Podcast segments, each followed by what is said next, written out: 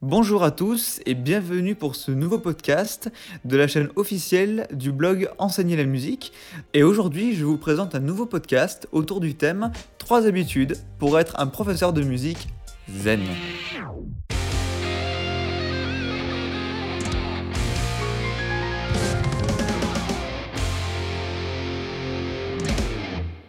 Alors, comme vous le savez, le stress est un symptôme difficilement contrôlable.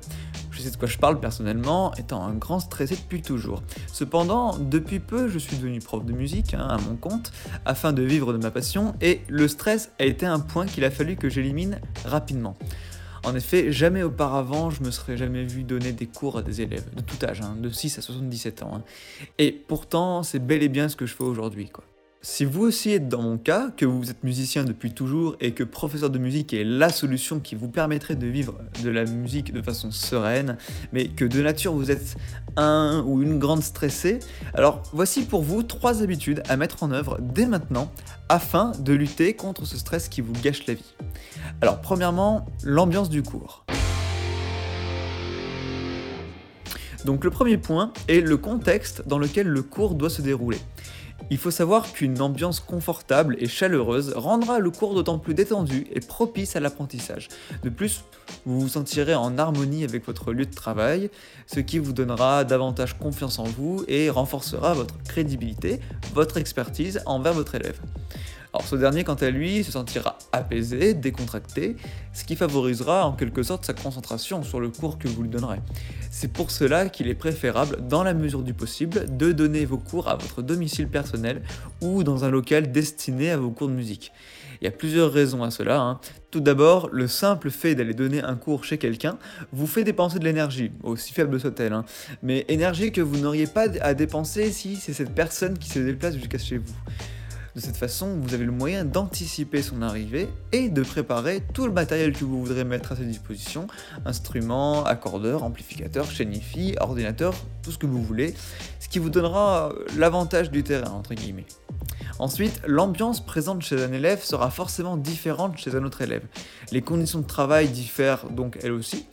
Alors, cet argument paraît assez bénin, et pourtant, euh, sur le lien de l'article, je vous ai mis deux photos euh, de deux pièces différentes. Donc je vous demande d'aller voir cet article et de regarder les deux images et de me dire après dans les commentaires dans laquelle vous sentiriez-vous le plus à l'aise pour recevoir un cours ou pour en donner un.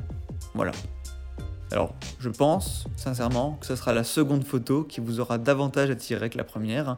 Voilà. Et en soi, c'est la décoration et la disposition du matériel qui permet d'ouvrir l'espace de la pièce et lui apporter moins d'amertume. Enfin, dernier point, le fait de donner un cours dans un endroit que l'on ne connaît pas peut être gênant la première fois, et bien qu'on y retourne régulièrement, nous nous sentons toujours un peu étrangers à cet endroit. Mais me direz-vous, si c'est l'élève qui se déplace chez le professeur, n'est-ce pas lui qui devrait être stressé dans ce cas? Eh bien, oui et non. En fait, d'abord, la majorité des élèves que vous aurez seront âgés de 6 à 25 ans. Voilà, sauf si vous avez beaucoup de demandeurs d'un âge plus avancé, entre guillemets, mais la plupart des élèves désirant apprendre la musique se doivent d'avoir du temps pour le faire, et pour cela, rien de mieux que d'être encore à l'école. Or, lorsque l'on est très jeune, on s'habitue plus rapidement à un lieu euh, que ne le ferait un adulte. Mais le stress se contrôle également plus facilement lorsque l'on est très jeune. C'est le contexte scolaire qui permet d'expliquer en partie ça, notamment le changement de classe, de professeur, ou simplement à cause de l'effectif conséquent d'élèves au sein des écoles, collèges et lycées. Ce qui rejoint le second point, l'élève qui ira prendre des cours chez vous sera habitué à ne pas en recevoir chez lui, étant un habitué des salles de classe pour son contexte éducatif. Dans le cas inverse, recevoir un cours à son domicile lui donnerait le sentiment de ne pas réellement travailler ou d'avoir affaire à un cours entre guillemets à la cool, sans grande importance. Tant de petites choses qui peuvent faire baisser votre confiance en vous en fait, donc qu'il vous faut éviter à tout prix. Voilà pourquoi il est important de toujours garder un espace de travail dédié à une activité, que celle-ci soit musicale, sportive, artistique, ou tout simplement destinée à un moment de détente. Maintenant, second point, l'organisation de ces cours. La seconde habitude à mettre en place lorsque l'on est professeur, c'est de savoir bien s'organiser. Alors cela paraît évident, hein. une bonne organisation est primordiale pour éviter le stress, et pourtant la plupart des professeurs débutants ne savent pas comment s'y prendre pour bien préparer leurs cours, ou bien oublient ce qu'ils ont fait avec chacun de leurs élèves au cours précédent. Pour ma part, j'utilise une technique particulièrement efficace qui me permet de toujours être à jour, que l'élève soit venu la veille ou il y a deux semaines, me débarrassant de tout stress inutile.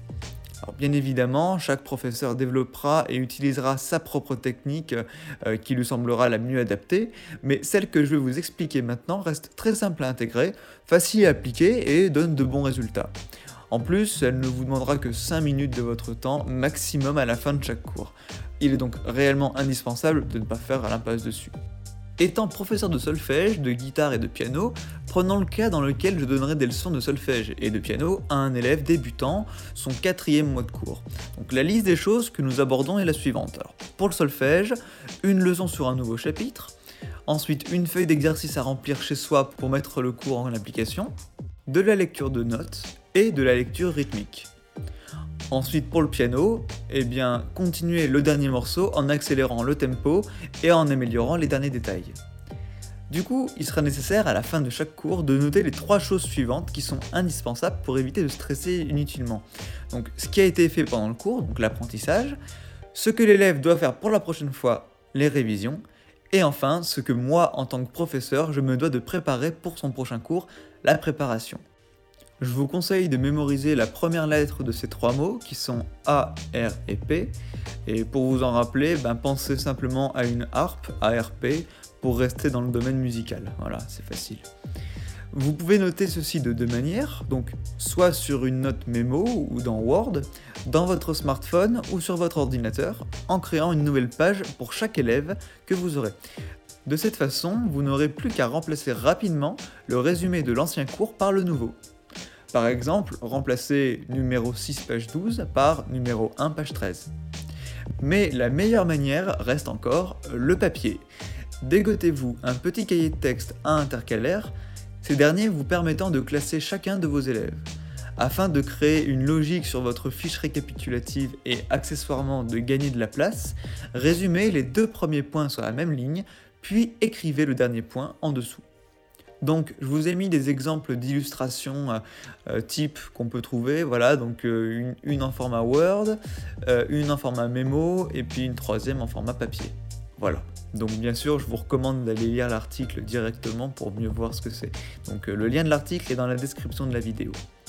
Donc maintenant, de cette façon, vous n'oublierez jamais ce que vous donnerez à faire à vos différents élèves et vous ne vous sentirez jamais en position passive vis-à-vis d'eux, ce qui valorisera d'autant plus votre confiance en vous. Si vous l'ignorez, sachez que le cerveau humain a été conçu dans le fait de traiter massivement de l'information et non pour la stocker. Prenez donc ces 5 minutes en fin de cours pour mettre à l'écrit votre séance au lieu de la garder dans un coin de votre tête. Vous verrez, vous vous sentirez soulagé, libéré. Euh, oui aussi, oui. Et vous saurez que vous n'aurez plus qu'à relire vos notes pour être toujours à jour dans vos pensées et dans le programme que vous enseignerez. De quoi réduire considérablement votre dose de stress jusqu'au prochain cours. Enfin, troisième point, avoir l'âme d'un musicien. Le dernier point à prendre en compte pour atténuer le stress en tant que professeur de musique résulte dans l'origine même de ce qu'est à la base un professeur de musique, j'ai nommé un musicien. En effet, dès lors que l'on se lance dans l'auto-entrepreneuriat pour devenir prof de musique à son compte, on peut se retrouver confronté à régler différents problèmes, qui soient d'ordre administratif, financier ou même dans l'organisation du travail. Il est donc primordial de ne jamais oublier que l'enseignement de la musique passe avant tout par l'amour de la musique hein, et qu'il faut réussir à trouver du temps pour soi pour continuer à pratiquer son instrument. En général, le plus dur c'est de s'y mettre. Et il est vrai que l'idée de se reposer dans son canapé et de jouer à la console après une longue journée de travail peut être plaisante. Hein. Vous pouvez quand même vous octroyer ces petits moments de détente pour souffler un peu, bien sûr, afin d'éviter le surmenage et le stress inutile. Mais à la place, attrapez plutôt votre instrument et commencez à jouer un morceau, puis deux, puis trois. Vous verrez, si vous aimez réellement jouer de la musique, ce que j'espère si vous voulez devenir professeur hein, quand même, vous passerez une heure à jouer sans réellement vous en rendre compte. Typiquement, c'est ce qui m'arrive un soir sur deux, moi quand je prends ma guitare et que je la prends assez tard, en général sur les coups de 23 heures, euh, je joue, je joue, je joue, et euh, je regarde l'heure à la fin, ben il est minuit et demi, voilà, et j'ai pas vu le temps passer et j'ai rien fait d'autre de la soirée. Bon voilà. Mais au final, le simple fait d'avoir joué de la musique, ben ça vous aura procuré un sentiment de détente, comme moi ça me fait, qui est quasi similaire à celui de rester couché dans un canapé, à la différence qu'il aura également augmenté la productivité. Il ne faut pas oublier non plus que garder une pratique régulière de son instrument permet d'entretenir sa technicité sur les différents morceaux que l'on apprend et que l'on a appris. C'est néanmoins essentiel afin de garder une certaine cohérence envers ses élèves, cela vous permettra en effet de pouvoir déchiffrer les nouveaux morceaux de vos élèves en un coup d'œil, quand le niveau reste encore assez débutant, hein. ce qui vous permettra d'avoir continuellement une longueur d'avance sur eux, valorisant ainsi votre crédibilité et votre expertise tout en diminuant votre stress. Il est d'ailleurs important de jouer le morceau de votre élève chez vous, aussi simple soit-il, afin que vous puissiez vous rendre compte des problèmes qu'il pourra rencontrer dessus. Cela vous fera alors aborder le cours suivant sous un angle différent. En tout cas, que vous jouiez de votre instrument pour votre plaisir personnel, pour vous perfectionner personnellement ou pour accompagner au mieux votre élève, l'essentiel c'est de jouer, de jouer et encore de jouer. Cette potion miracle, qui est la pratique de la musique, vous permettra de faire le vide dans votre esprit, de vous apaiser intérieurement, mais aussi de vous perfectionner en matière de maîtrise technique et de déchiffrage, améliorant ainsi vos capacités de professeur. En prenant cela en compte, vous verrez votre stress diminuer jusqu'à totalement disparaître au fil du temps, en même temps que votre confiance en vous s'intensifiera et deviendra de plus en plus naturelle. Le stress, bien que présent chez la plupart des gens, peut se contrôler d'une multitude de façons. S'il se dévoile lorsque l'on a peur de ne pas être à la hauteur de nos objectifs, alors la meilleure solution reste encore de les atteindre. Il est vrai qu'attendre son tour pour faire un discours devant 1000 personnes a de quoi vous mettre les nerfs en pelote, hein. euh, mais en comparaison, un cours de musique restera assez simple à organiser et n'engendrera donc pas trop de stress, à condition de mettre en pratique les trois techniques que je vous ai présentées dans cet article. N'hésitez donc pas à les utiliser sans modération. Voilà, donc si ce podcast vous a plu, n'hésitez pas à le partager autour de vous, de partager le lien de l'article également. Voilà, et pour plus d'articles ou de podcasts se rapportant à la musique et sur comment bien enseigner ce merveilleux domaine, je vous invite à lire mes autres articles sur mon blog, donc je vous rappelle le nom, Enseigner la musique. Voilà, merci d'avoir pris quelques minutes de votre temps pour m'écouter et je vous dis à bientôt pour un nouveau podcast. Ciao